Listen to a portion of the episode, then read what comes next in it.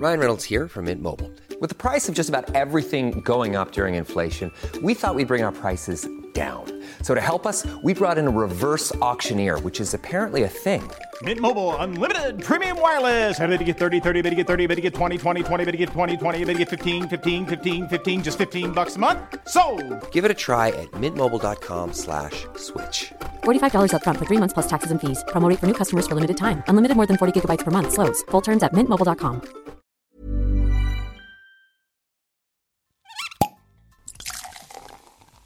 Und ja, tragisch, tragische Erscheinung. Mein Bruder ist als ich ähm, 18 war, er war dann demzufolge 20, war auch Koch. Da hatten wir beide gleichzeitig zusammen einen Verkehrsunfall. Er ist leider gestorben, mir ist gar nichts passiert, außer die Nase gebrochen, die mich heute immer noch ähm, daran erinnert. Dann bin ich ein bisschen abgedriftet, dann hat mich das Leben ein bisschen hergeballert, wie man im Österreichischen so schön sagt. Äh, äh, Gar nicht. Ich war ja früher mal so ein, ein, Reisender, ein Suchender und bin dann ganz klassisch wegen dem Job nach Wien gekommen und jetzt habe ich mich halt in die wunderschöne Stadt verliebt und jetzt gehöre ich zum Inventar. Weil die Portionsgröße zu treffen ist ja natürlich auch ein, ein heikles Thema. Es soll nicht nur schmecken, sondern du musst rausgehen satt, Mhm. solltest nicht zum Würstler müssen Ja. und du musst aber rausgehen und sagen, das war perfekt. Und du darfst nicht vollgefressen sein wie so ein Luftballon. Und das ist, Ja. glaube ich, auch sehr, sehr wichtig. Eine Frage des Geschmacks. Der Falstaff Gummi Podcast. Liebe Falstaff-Podcast-ZuhörerInnen, ihr seid wieder mit dabei bei einer neuen Folge Eine Frage des Geschmacks, der Falstaff Gourmet-Podcast. Und äh, es geht, glaube ich, gar nicht passender, wenn man bei einem Gourmet-Podcast mit einem der Spitzengourmets des Landes zusammen trifft. Ich habe bei mir sitzen einen Deutschen, der nach Österreich kam, sich hier in sehr kurzer Zeit an die Spitze gekocht hat, jetzt ein eigenes Restaurant führt, also jetzt eigentlich eh schon wieder ein Zeitl. Fabian Günze, danke, dass du da bist. Danke für die Einladung, ich freue mich. Danke. Ich habe es gerade angeteasert, du bist aus Erfurt. Ja, aus der Nähe. Aus der Nähe von, ja okay, gut, Erfurt äh, kennen. Kennt man. Und bist dann äh, nach Österreich gekommen 2010. Du warst unter anderem in Palais Coburg, warst dann auch, wurdest dann ins äh, Loft im Sofitel geholt und hast dich dann selbstständig gemacht. Auf das gehen wir alles noch ein. Aber wie kam es, dass du generell nach Wien gekommen bist? War das jobbedingt oder hast du gesagt, du willst unbedingt in das wunderschöne Wien? Äh, Gar nicht. Ich war ja früher mal so ein, ein, ein Reisender, ein Suchender und bin dann ganz klassisch wegen dem Job nach Wien gekommen und jetzt habe ich mich halt in die wunderschöne Stadt verliebt und jetzt gehöre ich zum Inventar. Du hast ja jetzt auch, das können wir noch kurz anteasern, du hast ja jetzt auch unlängst geheiratet, eine Wienerin. Richtig? Ja, dann. Born and raised. Perfekt. The struggle is real. Ähm, du bist ja durch deinen Bruder zum Kochen gekommen. Wie, wie, wie, wie kam es? Genau, ähm, mein Bruder war schon Koch, der war zwei Jahre älter als ich. Ähm, war schon Koch, hat im gleichen Betrieb gelernt, äh, wie ich gelernt habe. Und dann folgt man natürlich äh, dem hinterher, was der große Bruder macht, dem möchte man immer nacheifern. Und ja, tragisch, tragische Erscheinung. Mein Bruder ist als ich ähm, 18 war, er war dann demzufolge 20, war auch Koch. Da hatten wir beide gleichzeitig zusammen einen Verkehrsunfall. Er ist leider gestorben, mir ist gar nichts passiert, außer die Nase gebrochen, die mich heute immer noch ähm, daran erinnert. Dann bin ich ein bisschen abgedriftet, dann hat mich das Leben ein bisschen hergeballert, wie man im Österreichischen so schön sagt. Okay. Habe das natürlich alles nicht immer ganz so ernst genommen und du bist natürlich auch mit dir selbst beschäftigt, familiäres Umfeld. Mein Vater war ziemlich gewalttätig zu Hause. Mhm. Bin ein bisschen auf die schiefe Bahn äh, gerutscht, Beschaffungskriminalität, Blödsinn. Bin dann auch leider im Jugendknast gelandet, habe dann aber den Turnaround eigentlich ganz gut geschafft. Da hast du natürlich auch Zeit, über dich selbst nachzudenken, zu reflektieren. Und unsere Gesellschaft im deutschsprachigen Raum ist natürlich dafür auch da, dass du eine zweite Chance bekommst und nochmal von vorne anfangen kannst. Und wenn du einmal ganz, ganz unten warst, also wenn du weißt, wie, wie die Erdbeeren von unten ausschauen und nicht nur die süßen gewaschenen, dann weißt du auf jeden Fall, dass du da nicht nochmal hin möchtest. Und dann kannst du ja eigentlich nur irgendwas gut machen.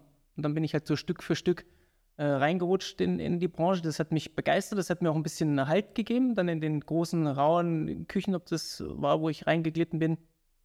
Dann hast du natürlich auch eine Art Ersatzfamilie. Ja, wir brauchen uns nichts vormachen, da warst du dann halt fünf, sechs Tage die Woche, 18 Stunden dort. Ja. Und da kannst du dich nach oben arbeiten. Und das habe ich dann irgendwo gesehen als Ven Ventilleiter. Es hat mir ein, eine Perspektive gegeben mit meinen einfachen Händen, weil ich ja natürlich nicht studiert habe. Ich habe auch kein Abitur. Ich habe aber einfach eine Leidenschaft gefunden, mit meinen Händen was zu kreieren, was ich gut kann. Also ich glaube, das Kochen auch sowas, also meditativ wäre, glaube ich, ein bisschen hochgegriffen. Aber man schaut automatisch nie auf Stunden. Man, man macht das einfach. Man möchte, man möchte das gut machen.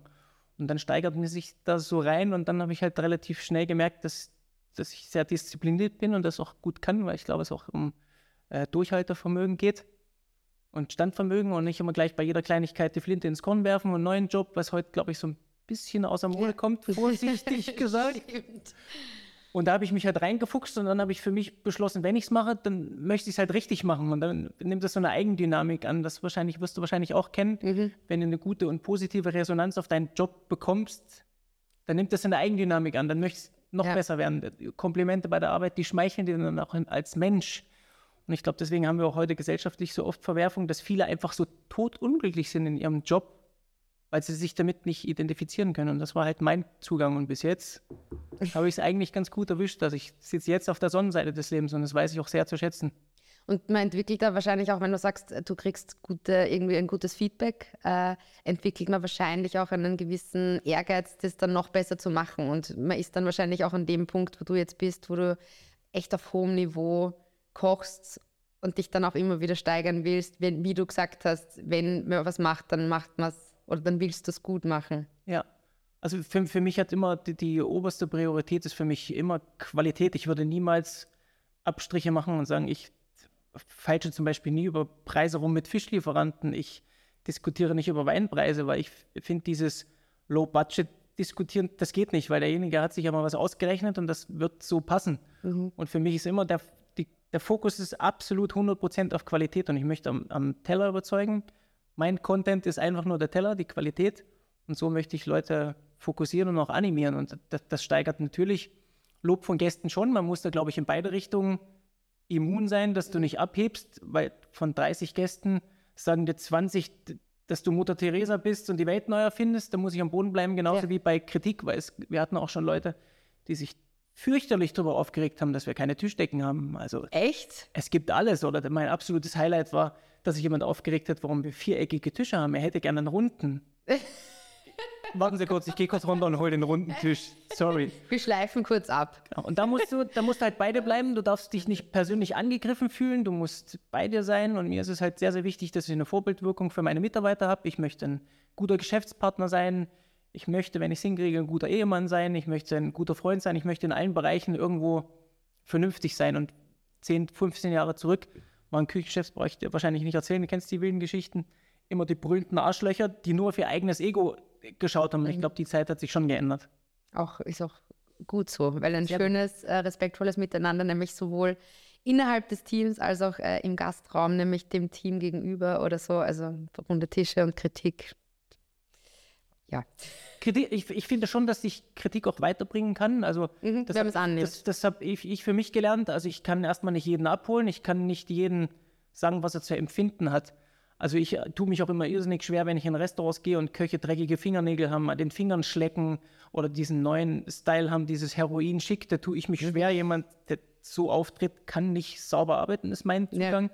Und ich habe mir dann angewöhnt, so fünf, sechs, sieben Stammgäste, die ich habe, wo ich weiß, die essen wirklich viel die sagen das nicht, um, um sich wichtig zu tun, sondern die sagen, "Hm, da fand ich, der Kaviar ist warm geworden durch die rote Beete.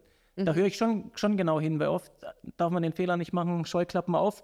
Ich bin der Größte, nur ich habe recht, sondern ich höre dann schon zu, auch bei Portionierung, was mir sehr wichtig ist, das, das, da geben Frauen gutes Feedback, weil die Portionsgröße zu treffen ist ja natürlich auch ein, ein heikles Thema. Es soll nicht nur schmecken, sondern du musst rausgehen satt, solltest nicht zum Würstler müssen, ja. Und du musst aber rausgehen und sagen, das war perfekt. Und du darfst nicht vollgefressen sein wie so ein Luftballon. Und das ist, Ja. glaube ich, auch sehr, sehr wichtig. Naja, du hast es ja schon sehr richtig gemacht. Also ich kann garantieren, dass die Leute satt, nicht übersatt, nicht hungrig nach Hause gehen, ein wunderschönes Erlebnis mitnehmen dürfen.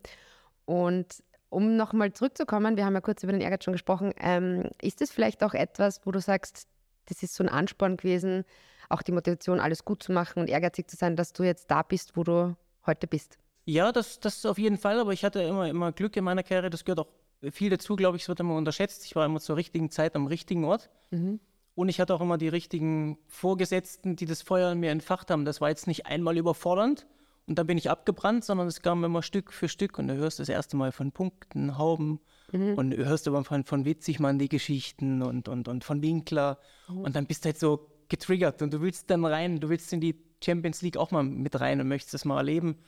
Und damals war ich, damals, das wäre ich schon 60, damals war das halt noch ein ganz anderes Tempo, ein ganz anderes Mindset, ein ganz anderes Arbeiten, was ja heutzutage sich völlig geändert hat. Aber damals war es ja völlig normal, einen 18-Stunden-Tag zu haben. Da hast du nicht gefragt. Du wolltest einfach mal für den großen Meister arbeiten und wolltest wissen, wie macht er das, warum. Und glaube ich, so die Initialzündung war, ich habe ja klassisch dann äh, bei mir zu Hause gelernt, bin dann nach Berlin. Da hatte ich auch noch mit Kochen noch nicht viel am Hut, weil jeder Jugendliche will mal nach Berlin und halt die Sau rauslassen. Und da waren andere Sachen wichtiger als Kochen. Und dann bin ich da halt so reingerutscht und habe dann das erste Mal für einen wirklichen Sternekoch gearbeitet, vom Adlon dann ins äh, First Floor, Matthias Buchholz damals. Der hatte ein Stern, 18 Punkte und das war so ein richtiger Militärhaarschnitt, 120 Kilo, das war ein richtiger Beißer. Aber ein sehr guter Koch, hat auch mal beim Hans Haas gearbeitet. Und da war dann WM-Finale, Viertelfinale, die Deutschen, das war die WM 2-6 zu Hause, wo die Deutschen das erste Mal stolz Pfannen geschwungen haben, ähm, ohne dass es verpönt war. Und er sagte dann einfach nur so zum Halbfinale, Jungs, ich bin heute Abend nicht da, ich bin beim Finale. Ich sitze dort und dort. Denk mal, Alter, das ist ein einfacher Koch. Und das fand ich halt so beeindruckend, dass man mit seinen Händen, mit viel Leidenschaft, mit viel Hingabe, mit viel Wissen, das hört ja auch nie auf. Ich lerne heute noch, ich werde in zehn Jahren, ich werde in 20 Jahren immer noch was dazulernen. Dieser Job hört nie auf, langweilig zu sein. Und die Herausforderung muss man sich selbst stellen. Und ich fand das dann halt beeindruckend, dass man ohne Abitur, ohne klassische Karriereleiter und da irgendwo reinschleimen und hochrutschen und Vitamin B, sondern einfach durch harte, ehrliche Arbeit sich was aufbauen kann. Und dann sind Köche auch unglaublich gut connected, weil du halt natürlich auch alle Menschen in deinem Restaurant sitzen hast. Du hast Anwälte, du hast Ärzte, Ja, du kennst dann irgendwann Chefredakteurin. Du, du kennst dann halt einfach alle. Und das ist so der schöne Nebeneffekt von dem Beruf. Und wenn wir natürlich jetzt immer alle nur Dreck hinterher schmeißen hinter der Gastronomie, ich kann dir auch nur Negatives sagen. Aber die positiven Seiten überwiegen. Und ich glaube, das muss auch wieder in unsere Gesellschaft rein, dass es schön, schön ist zu arbeiten, dass es auch coole Seiten hat. Du lernst coole Menschen kennen. Es kann dich bereichern, neue Produkte, neue Techniken. Es hört ja nie auf, sich zu verändern. Und da darf man halt nie stehen bleiben. Und mein Rhythmus, weil ich gesagt habe, ich trainiere viel. Ja, ich habe für mich jetzt meinen perfekten Lebensweg gefunden. Alle anderen sagen wahrscheinlich, ich habe völlig ein Laufen, wie man so wenig schlafen kann. Aber ich bin glücklich mit dem, was ich tue. Und ich möchte mich da auch nicht von anderen Leuten eine Schablone aufdrücken lassen und sagen, jetzt müssen wir alle nur noch drei Tage die Woche arbeiten, sondern für mich geht es sich aus und worauf ich stolz bin, dass ich alles geschafft habe, ohne dass mir ein finanziell Kohle in den Arsch geblasen hat. Das ist für mich so Haken dran. Das ist ja unter anderem ist ja so das Ende entstanden. Also du hast ja quasi nach dem Loft bist, hast du dich dann äh, sozusagen, wolltest du dein eigenes äh, Restaurant aufmachen, weil du jetzt gerade gesagt hast, mit wenig Schlafen. Ich habe äh, nachgeschaut, also du hast ja wirklich mittags und abends offen. Also es gibt mittags und abends auch ein Menü Ja. und dementsprechend äh, Montag bis Freitag, also Samstag, Sonntag ist äh, geschlossen, aber das ist, glaube ich, auch sehr notwendig, wenn man den ganzen Tag in der Küche steht.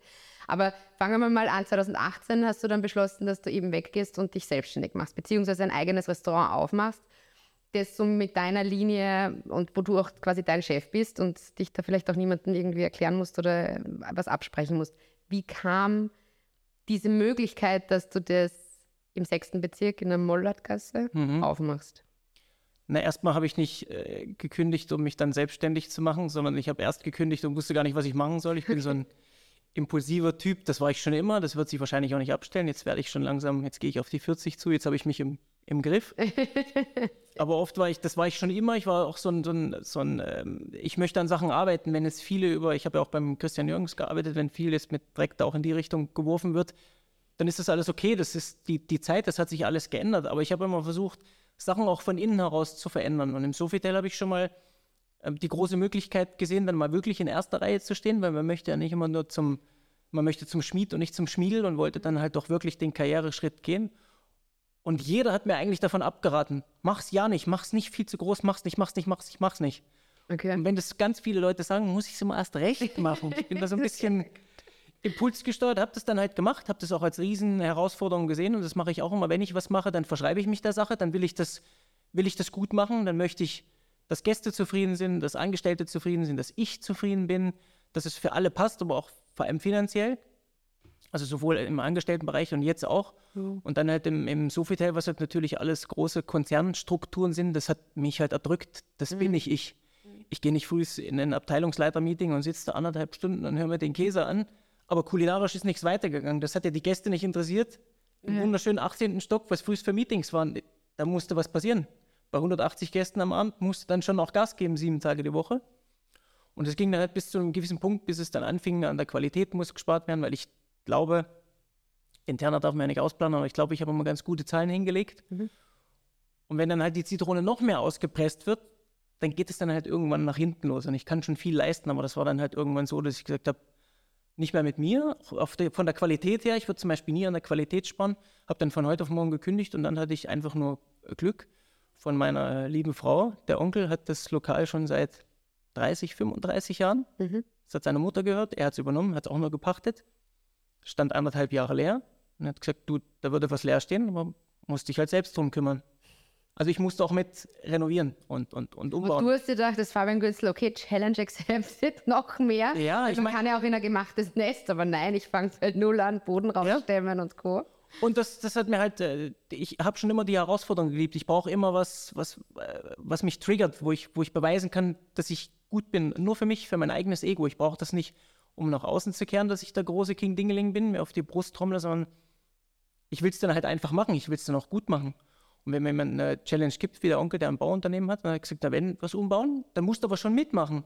Das war für mich ja selbstverständlich, das hätte er ja gar nicht sagen müssen. Jetzt, jetzt kann ich dir jetzt sagen, genau, wo die Starkstromleitung lang geht, wo früher mal eine Fliese war, da war ein Kamin, der Stein heißt Susi, der heißt Stefan, der heißt Michael. Ich kenne kenn einfach jeden äh, Stein und es, vor allem, es bringt dich ja als Mensch auch weiter, wenn du mal raus aus deiner Komfortzone bist. Wenn du dann mal Maurer beim täglichen Arbeiten siehst, einen Elektriker, du lernst immer was fürs Leben und ich habe noch nie diese Hemmung gehabt vor Arbeiten, also vor meinen Händen arbeiten. Ich habe zum Beispiel irrsinnigen Respekt, weil wir hinter dir die ganzen äh, Computer sehen. Ich könnte niemals drei Stunden lang sitzen, schreiben. Das, das würde ich durch. Sind eh nicht drei, das- sind eh sieben. weißt aber Pause und Ja, dann, na, dann ich, Wahnsinn. Ich, ich könnte das nicht. Das, ich habe den höchsten Respekt, genauso wie Leute wahrscheinlich vor meinem Job Respekt haben, aber ich finde das immer, ich bewundere das, wenn jemand in seinem Metier sehr, sehr gut ist, ob das jetzt ein Osteopath ist, ein Arzt ist, ein, ein, ein, ein Schriftsteller, irgendwas. Ich finde, dass man immer Sachen gut machen sollte. Und das hat meine Mutter auch immer gesagt, egal was du für einen Beruf ergreifst, mach's aber gescheit.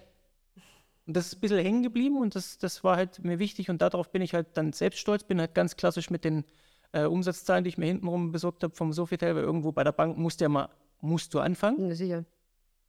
Habe niemanden, der irgendwie als Bürger eingesprungen ist, habe natürlich immer brav gespart und habe da was hingelegt, klassischen Businessplan geschrieben und dann ging es halt los und einfach rein und losgestürzt und wollte halt die Gastronomie so gestalten, wie es für mich richtig ist. Ich wollte keine Tischdecken. Ich wusste, dass ich eine offene Küche haben möchte, was jetzt eh der, Trend ist generell. Aber ich wollte, dass die Leute sehen, was da passiert, dass sie nicht nur das Essen, sondern auch, wie wir funktionieren als Menschen. Und wenn, wenn, wenn Gäste bei uns sagen, Qualität ist ja immer so, hat es mir geschmeckt, sagen ja eh immer ja. Ja, Oft. oft. ja. Aber wenn dann jemand sagt, dass die Abläufe so, wir sind so entspannt, letzte Woche hat dann so eine ältere Frau gesagt, das ist ja schon fast meditativ, wie sie alle arbeiten, aber jeder Einzelne. Das ist für mich das größte Kompliment, was ich kriegen kann, weil ich glaube, mein Ruf war vielleicht auch nicht immer der beste.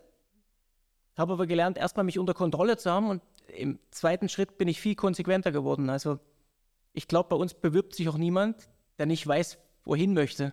Also bei uns mit drei Tage Woche und 20 Stunden wirst halt nicht weit kommen. Ja. Wir wollen mit den besten Produkten arbeiten. Wir wollen das für uns gut machen. Ich brauche von außen keine Bestätigung, sondern ich bin mein größter Kritiker und ich möchte es perfekt machen in einem Umfeld, wo sich meine Mitarbeiter wohlfühlen, aber auch in einem finanziellen Rahmen, der sich, der sich trägt. Also ich zeige meinen Mitarbeitern auch, das solltet ihr nicht machen. Also ich drehe jetzt nicht den Mülleimer rum und schaue, ob sie zwei Tomatenschalen weggeschmissen haben. Aber ich glaube, das ist auch so ein bisschen in der Gourmet-Szene äh, abhanden gekommen. Das hatte ich auch lange, dieses, ich brauche einen Investor. Ich brauche als Investor mein eigenes Restaurant zu machen. Fuck, mach's doch einfach selbst. Fang mal an und dann Stück für Stück wachse mit dem Ganzen. Weil ich glaube, wenn kein Netz und doppelter Boden da ist, turnst du ganz anders, als wenn du weißt, ich falle ganz, ganz sanft. Deine Risikobereitschaft ist viel, viel höher. Und in einer Stadt wie Wien wird das schon gutiert und die Leute kennen sich schon aus, wem was gehört und wem wo. Und da bin ich sehr stolz drauf, muss ich sagen. Du hast es zuerst gerade angesprochen, dass du, ähm, also bezüglich Ruf, also wir lieben dich alle, aber weil du gemeint hast, du hast nicht den besten Ruf gehabt. Du hast mal gesagt, du, hast, du führst in der Küche ein sehr strenges Regime. Dementsprechend bist du, hast du dann eher einen härteren Ton, beziehungsweise inwieweit, wie, wie, wie sieht das aus und inwieweit hast du dich da vielleicht auch ein bisschen verändert durch die Erfahrung, durch auch dieses Selbstständige dann mit einem Team arbeiten, durch diverse Pandemien und so weiter. Wieso muss es ein strenges Regime haben oder ist es sogar schon ein bisschen abgeflacht oder bist du da immer noch relativ strikt? Ich denke, wie wir das vorhin schon hatten, die Küche hat sich ja grundlegend in den letzten fünf bis zehn Jahren so und so komplett geändert. Auch was die Menschenführung angeht, dann, wenn wir das mit meinem Sofitel vergleichen würden, da hatte ich sieben Tage die Woche offen, musste Frühstück beaufsichtigen, mittags, abends, Bankett, alles. Wahnsinn. Ständig wechselnde Menschen, ständig wechselnde Persönlichkeiten, da wird ja jemand da hier neu und arbeitet den ein. Du hast gar keine Zeit, qualitativ gut zu sein. Und was haben wir natürlich alle von unseren alten Chefs gelernt? Rollen. Wir sind alle Ja.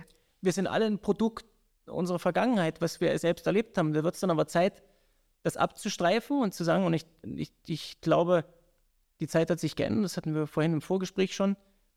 Aber ich glaube immer noch, dass es Menschen gibt und meine Angestellten, glaube ich, sind alle so.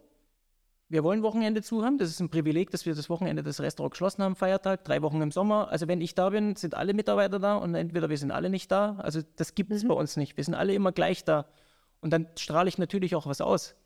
Jetzt sage ich vielleicht was einmal, zweimal, dreimal und du merkst ja inzwischen, jetzt bin ich schon ein bisschen älter, ob jemand menschlich reinpasst, ob er sich damit identifizieren kann, ob er das möchte oder halt nicht. Und dann muss ich jetzt auch dann mich schnell von jemandem trennen und da habe ich auch kein Problem mehr. Bevor jemand äh, irgendwo ein Geschwür am Bein ist, muss ich halt das Geschwür großzügig rausschneiden, Ja. weil er muss ja menschlich zu uns passen. Ich glaube, dass ich heute, auch mit dem Umgangston, ich habe ein irrsinnig gutes Team, dass es aber ist, weil ich jetzt auch eine Ruhe ausstrahle. Ich, ich, ich schaue auf Qualität, ich schaue auf die Handgriffe, die sind mir sehr, sehr wichtig und ich gehe energisch halt hinterher. Und es hat einen riesen Vorteil, dass ich selbst, wenn es lokal offen ist, bin ich um neun drin, mache jeden Handgriff mit, bin mir auch für keinen Handgriff zu schade, das ist klar eingeteilt.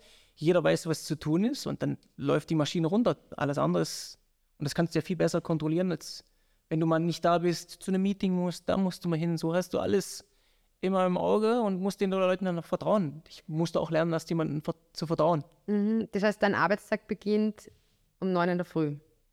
Mein Arbeitstag, mein Tag beginnt immer um 5.30 Uhr jeden Tag. Ah, Wahnsinn, okay. Das, so kommt auch der wenige Schlaf zustande. Ja, aber ich- Äh, Bis 23 Uhr habt ihr offiziell offen, das heißt, Genau. bis alles zu ist.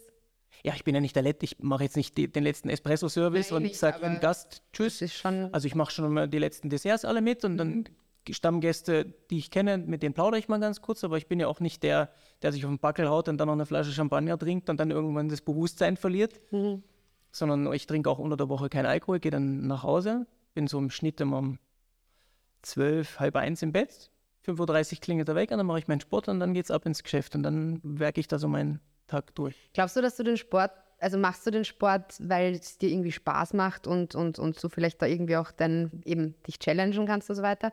Oder brauchst du das auch auf eine gewisse Art und Weise, damit du diesen doch extrem anstrengenden Beruf, der es ist, vor allem auf dem Niveau und mit diesem mit dieser Perfektion, mit der du arbeitest, dass du das vielleicht auch brauchst, damit du dich da auspowern kannst oder abreagieren, wenn es mal irgendwie stressiger ist oder sowas? Oder Ja. ist das eher nur so, weil es auch so ein Rhythmus ist mit, wie andere Leute, weiß ich nicht, einen Kaffee in der Früh machen, machst du halt 400 Ja, Liegestütze? ich starte den, den Tag halt viel besser. Natürlich, wenn ich um 5.30 Uhr, wenn der Wecker klingelt, bin ich jetzt auch nicht das blühende Leben, das kannst du dir vorstellen.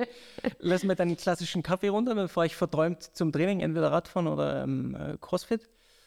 Und dann starte ich den Tag, dann ist einmal der Kreislauf richtig in Schwung und dann, dann bin ich wach. Also dann, Ja. dann bin ich anwesend, dann kann ich auch viel klarer denken. Und während des Sport verarbeite ich ja so und so schon Geschichten. Den Lieferant wollte ich anrufen, da muss ich nochmal nachhaken, den Teller wollte ich haben, das wollte ich in der Weinbegleitung, das wollte ich mit jemandem besprechen. Das ist eine Stunde, anderthalb Stunden am Tag, da bin nur ich mit meinen Gedanken. Da funktioniert mein Körper, aber niemand will was von mir. Ich bin nicht Chef, ich bin nicht Ehemann, ich bin nicht äh, jemanden, was. Das ist nur meine Zeit, Ja. vom Schlafen abgesehen. Ja. Und mein Körper hat sich da super darauf eingestellt. Es gibt ganz viele, die schlagen da die Hände über dem Kopf zusammen, aber für mich funktioniert das super. Am Samstag schlafe ich dann mal ein bisschen länger, bis acht, halb neun und dann ist alles super. Klingt trotzdem wahnsinnig intensiv, also es, super toll, aber ähm, schon sehr eingeteilt irgendwie. Also gut, dass dann Samstag, Sonntag natürlich dann irgendwie frei ist. Du hast das ganz gehört, also auf das wollte ich nämlich auch unbedingt noch eingehen, weil du hast jetzt zuerst gesagt, zwei Dinge. Erstens mal, dass du im Gastraum quasi bist, was natürlich ja auch eine gewisse Ruhe verlangt, weil der Gast nicht mitkriegen sollte im Idealfall, wenn es irgendwie so heiß hergeht und dann da irgendwie ein Stress ist. Ähm, wird es immer mehr geschätzt von den Leuten, dass sie da auch zuschauen können? Oder fühlt, weil das ist eigentlich total komisch, wenn man sagt, eine Küche ist im, oder die Leute sitzen quasi um die Küche herum, kennen wir alle, aber auf die, weil du hast ja doch, ich weiß nicht, wie viele Tische oder wie viele Gäste bei dir? Elf, elf Tische, zwölf Tische, wenn wir es vollpressen, maximal 30 Gäste, aber da ist schon Limit, Limit, Limit. Und da ist es, da bleibt es ruhig. Also du hast, da, Das ist immer gleich. Das ist, da bin ich der typisch Deutsche, da kann ich nicht raus mir, aus mir. Egal ob sechs Gäste zu Mittag sind oder 30 Gäste. Es muss, das ist mein Anliegen, immer gleich sein. Es muss für jeden Gast immer gleich sein. Und wenn es natürlich randvoll ist, ist die Show natürlich schon viel besser, weil das halt genau getaktet ist. Und es gibt ja auch viele Sachen, wenn Köche bei uns neu anfangen. Gott sei Dank habe ich keine hohe Fluktuation. Aber für einen Koch ist es immer ungewohnt. Zum Beispiel, wenn er mit seinem Löffel kostet, er kostet und steckt den Löffel dann wieder rein in die Vinaigrette. Wenn ich, oder in die Soße, da könnte ich ausflippen, wenn ich, wenn ich, weiß, das ist ja total unhygienisch. Das ist so äh, wenn andere das sehen, und das finde ich immer sehr, sehr interessant, ich gehe auch irrsinnig gerne essen, ich gehe richtig, richtig viel essen und auch oft mit meiner Frau. Und die hat natürlich einen ganz anderen Blickwinkel. Ja, ja. Eine Frau nimmt die Sachen ganz anders wahr, die auf Gerüche, wie gepflegt schaut jemand aus, äh, wie bewegt er sich, wo ist, warum geht er jetzt da lang und nicht da lang. Ich als Gastronom bin ja schon so, man hat meine Scheuklappen auf und gehe den Weg. Aber andere Menschen sehen das immer ganz anders. Und das musste ich auch lernen, dass ich mich als Koch rausnehme. Ich sage das auch immer zu meiner Mannschaft. Ich bin manchmal einfach nur der Schiedsrichter wie beim Tennis, der oben auf seinem Stuhl sitzt und das als Gast beurteilt. Weil dem Gast ist ja egal, ob der Koch jetzt gerade äh, scharf gegrillt hat und das nebelt das ganze Restaurant ein oder es ist was runtergefallen. Aber ich habe auch schwere Allergie, wenn irgendwas runterfällt, wenn es laut ist. Das Ja. stört meine Konzentration. Dann bin ich so ein bisschen ein Monk. Und das versuche ich halt an meinen Mitarbeitern auch beizubringen. Das ist mir sehr, sehr wichtig, dass sie das verstehen, dass halt keine ähm, Fingerschlecken geht, dass sie halt immer unter Beobachtung stehen. Da kannst du nicht da einfach mal kurz am Hintern kratzen oder Ja. du bist immer oder irgendwelche. Witze machen. Du bist immer präsent und das ist auch gut. Es gibt natürlich auch eine gewisse äh, Sicherheit für, für alle Mitarbeiter und das ist, ist, äh, fühlt sich, glaube ich, äh, dabei gut und die Gäste natürlich gutieren die das, weil sie sehen, es passiert genau das, was ich kriege. Ich, ich sehe das, da ist kein, da wird niemand misshandelt, da wird nicht irgendwie Schindluder mit, dem, mit der Ware getrieben. Das ist mir schon wichtig und die Leute wissen es immer mehr zu schätzen, das glaube ich schon. Bevor wir auf das andere Thema, was ich das angeteasert habe, was ich auch unbedingt noch ansprechen wollte, ganz kurz, weil du deine Frau und Essen gehen jetzt erwähnt hast. Ist es so, dass du dann extrem streng bist? Beziehungsweise andere Frage auch, äh, ist es so, dass deine Frau aufgrund ihres Partners, also dass du einfach dann natürlich auch was anderes mitgibst und sie dementsprechend dann schon vielleicht auch nochmal anders auf einen Koch, die Location und die, das Essen schaut, als jetzt vielleicht irgendwelche anderen Leute, die halt in einer ganz anderen Branche verankert sind. Ja, ja, also das, das auf jeden Fall. Wenn wir ähm, Köche auf Qu- Qualität schauen, also Qualität, weil Essen gehen bildet natürlich auch kulinarisch. Also ich glaube, dass meine Frau jetzt schon mehr kulinarische Bildung hat als so mancher, mancher Ja. Koch oder Servicemitarbeiter, weil sie halt einfach oft mit mir essen geht. Und da macht Übung den Meister. Du wirst jetzt dein Handwerk auch besser beherrschen als vor fünf Jahren. Aber sie schaut dann auch mal auf Sachen ganz anders, ob Ja. das eine schöne, schöne Optik ist oder wie das wirkt, wie die Temperatur von dem Teller ist. Ist es zu heiß, zu kalt, das Getränk war mir jetzt gerade zu heiß oder muss das in der Weinbegleitung die in die Temperatur haben? Und das sind Sachen, man findet immer was, aber ich gehe ja nicht essen, um zu kritisieren. Das hasse ich ja auch, wenn Leute essen gehen und wenn du was finden möchtest, findest du Immer. was. Ja. Aber ich gehe dahin, um mich von diesen Menschen inspirieren zu lassen. Zum Beispiel finde ich die schönsten Restaurants, deswegen mache ich es auch, wenn der Chef selbst da ist und das macht und selbst Teil des Ganzen ist. Er ist da, er lässt nicht machen, sondern er ist da. Das ist eine ganz, ganz andere Atmosphäre. Und da habe ich meine größten Erlebnisse waren immer, wenn die Besitzer oder die Küchenchefs selbst da waren. Und das, so gestalte ich das einfach, auch wenn es in Wien manchmal schwierig ist. Ich mache es halt Das einfach. ist auch die perfekte Überleitung zu dem zweiten Punkt, den ich übrig. Und das ist nicht mal jetzt ausgemacht, das ist perfekt. Und zwar, weil du eben gesagt hast, dass du immer da bist und äh, auch zwangsweise und du, das auch sehr schätzt, wenn der Chef dann da ist und mit den Gästen redet oder man sieht, das ist irgendwie steht er dahinter.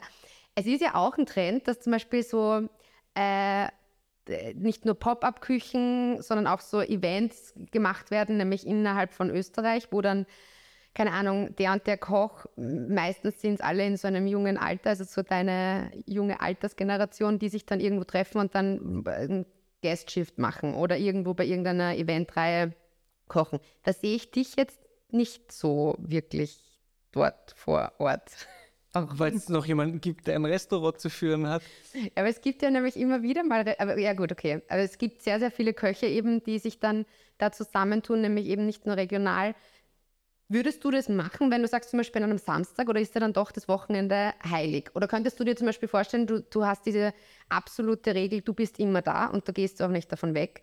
Aber wenn jetzt zum Beispiel mal, keine Ahnung, am Wörthersee oder in äh, Vorarlberg eine Eventreihe ist, wo junge Köche sich gegenseitig irgendwie da was, so ein cooles, was ja auch für, die, für das Publikum toll ist, weil man ja dann auch in Vorarlberg die Möglichkeit hat, von Fabian Günzel was zu, äh, zu essen und zu erschmecken sozusagen. Würdest du das dann am Wochenende in, in Erwägung ziehen oder lehnst du sowas einfach ab, weil du sagst, du hast so einen anstrengenden Job, du brauchst dann auch die Zeit für dich, für deine Frau zum Sporteln, ausruhen?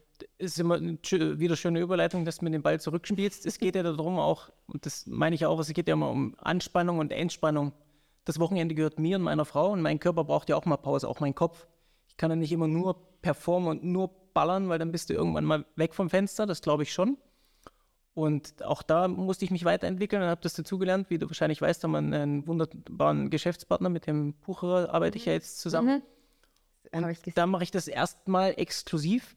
Und der äh, Julia, den ich sehr, sehr schätze als, als Mensch, weil der auch sehr perfektionistisch, der will es richtig machen. Und der hat mich zum Beispiel animiert, dass wir unter der Woche mal so Events machen bei ihm hinterm EBC-Shop. Die haben einen eigenen Salon und da haben wir das Restaurant geschlossen. Und er bucht uns exklusiv für seine Top-Kunden, wo nur seine Top-Kunden eingeladen werden. Und das ist für mich moralisch vertretbar, weil das Restaurant ist geschlossen, ich bin nicht da, ich verlagere das Ganze einfach nur. Genau.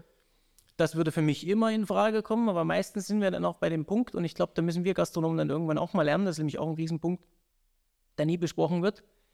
Die Mitarbeiter müssen ja alle bezahlt werden. Ich muss ja irgendwo auf einem Event tanzen und kann nicht sagen, boah, ich mache das jetzt super, weil ich die PR brauche, verknacke ich meine ganzen Köche, weil ich, wir brauchen ja nicht träumen, ich habe ja schon Angestellte, wo einer die Tauben filetiert, derjenige macht das, eine ganz klassische Einteilung. Und den heizt ich jetzt nochmal mehr Aufgaben auf und sagt, wir fahren jetzt nach Feuerberg, wir kochen für 100 Leute. Das muss ja jemand vorbereiten. Ja, ja. Das immer wieder beim Thema. Und ich möchte halt, das ist mein, meine Herangehensweise, ich möchte es in meinem Restaurant perfekt machen. Und wenn du wissen möchtest, was ich koche, komm doch einfach zu mir. Oder du buchst mich exklusiv, ja. dann würde das auch funktionieren. Aber ich glaube, das ist auch so, und das sage ich auch meinen Köchen, oder wenn mich jemand buchen möchte, muss er meine Mitarbeiter mitzahlen. Mhm. Mhm. Deswegen glaube ich, bleiben meine Mitarbeiter auch lang, weil ich das halt dann auch so entsprechend dann weitergebe. Es klingt sch- super spannend und äh, ich würde sagen, alle Falstaff-Podcast-Zuhörer und Zuhörerinnen sollten unbedingt vorbeischauen, weil du bist, du bist, es kann man sagen, du bist zu 100 Prozent da. Bin immer da. Und man kann dir bei der Arbeit zusehen Ja. und kann sich durchkosten. Ganz kurz zum Abschluss. Ich habe es kurz erwähnt, du hast mittags und abends offen, was ja auch, finde ich, auf dem Niveau, du hast ja in kürzester Zeit, nachdem du aufgemacht hast, dir alle möglichen Auszeichnungen erkocht und bist sofort wirklich in aller Munde im wahrsten Sinne gewesen. Ähm, die Menüs unterscheiden sich, die Atmosphäre ist, wie kriegst du das mit? Du bist ja im, im, im Geschehen mit dabei. Ist da ein Unterschied zwischen Mittag und Abends, sowohl jetzt für dich als auch für die Gäste? Und Ja, es ist halt mittags hell, ne? Klar. Aber ansonsten bieten wir das eigentlich das Gleiche an. Es gibt ja noch unser volles Degustationsmenü, also vermeintlich das große Menü mit summa summarum 13 oder 14 äh, Speisen nacheinander. Das steigert sich natürlich, sind jetzt alles keine 14 Hauptspeisenportionen. Du kannst ein kleines, die kleine Variante mit vermeintlich elf Gängen oder halt zum Mittag dann halt auch nur drei Gänge, wobei drei Grüße sind, nochmal Patty vorhin, der das ganze Geräusch äh, nebenbei. Und ich wollte auch mittags bewusst offen haben, weil wenn ich international essen gehe, finde ich es immer schade, dass der Trend ist, nur noch abends. Wo gehst, du, wo gehst du mittags hin? Und ich finde, dass mittags auch einfach so eine, erstmal eine gewisse Atmosphäre hat.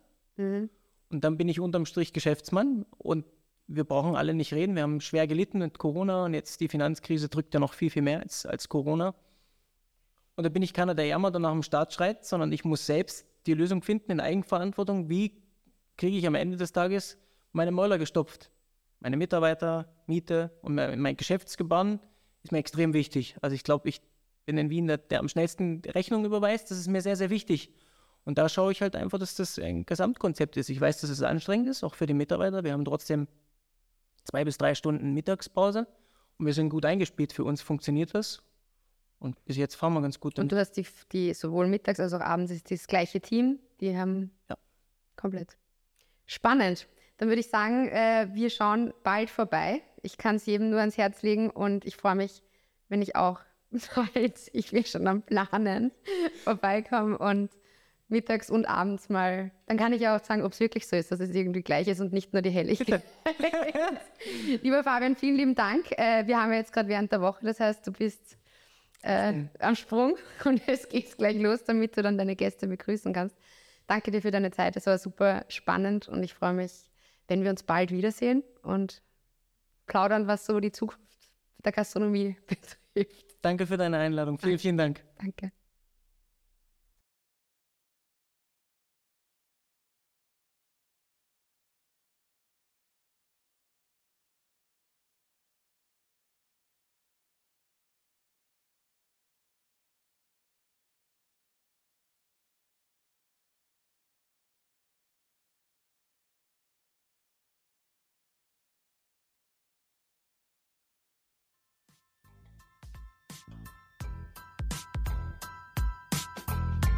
Alle Infos und Folgen findet ihr auf falstaff.com slash podcast und überall, wo es Podcasts gibt.